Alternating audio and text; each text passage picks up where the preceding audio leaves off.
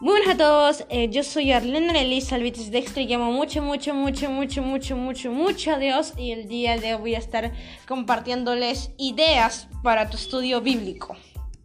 Encontré un par de ideas para el estudio bíblico y les quise compartir en esta ocasión.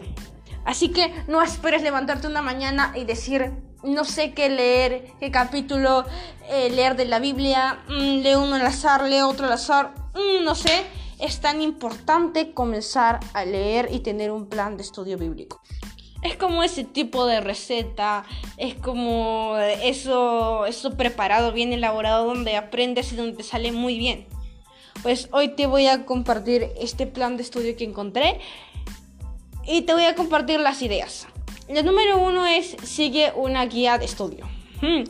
Hoy en día contamos con internet, una bendición de Dios donde podemos encontrar una guía de estudio en Google, en diversas plataformas donde puedes ubicar bien.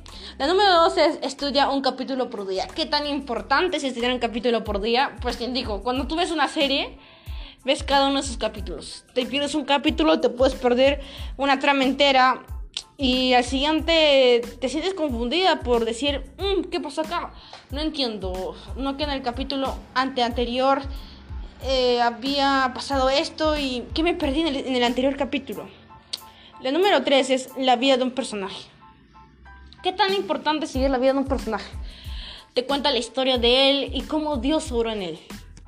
Podemos comenzar leyendo la historia de Jesús, que es excéntrico, la historia de Moisés, la historia de Esther, entre muchos otros. La número 4 es un tipo de pasaje. Parábolas, milagros o profecías. Puedes leer diversas parábolas, diversos milagros y diversas profecías para tu plan de estudio. Vemos cómo Dios hace milagros, cómo hay profetas que profetizan y parábolas que cuentan. Y ves cómo esas parábolas en verdad sí existieron y cómo Dios cuenta. Y cómo Dios cuenta cómo obraron en Él, cómo Él obró en otras personas y cómo Él ayudó. Y cómo Él es el todo y el céntrico. La número 5 es un autor. Por ejemplo, las cartas de Pablo. Este es un ejemplo que te puedo dar. Es muy importante eh, para tu plan de estudio también poder leer, si quieres comenzar por un autor, ¿no? Leyendo las cartas de, Pablo. La número 6, eh, podemos comenzar por un libro de la Biblia.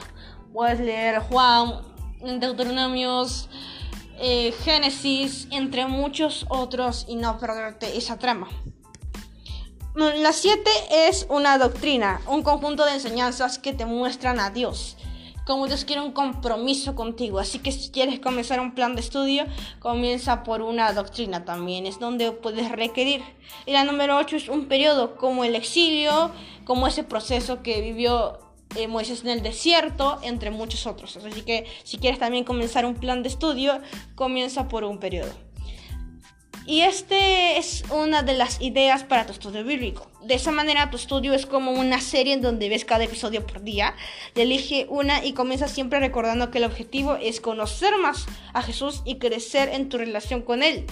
Eh, cuéntale a otros tu plan de estudio y que ellos también te cuenten su plan de estudio y así se puedan, puedan compartir su plan de estudio y se puedan ayudar entre sí comparte este podcast con otros. Así que este es el podcast del día de hoy. No te pierdas el siguiente. Muchas bendiciones por el día de hoy.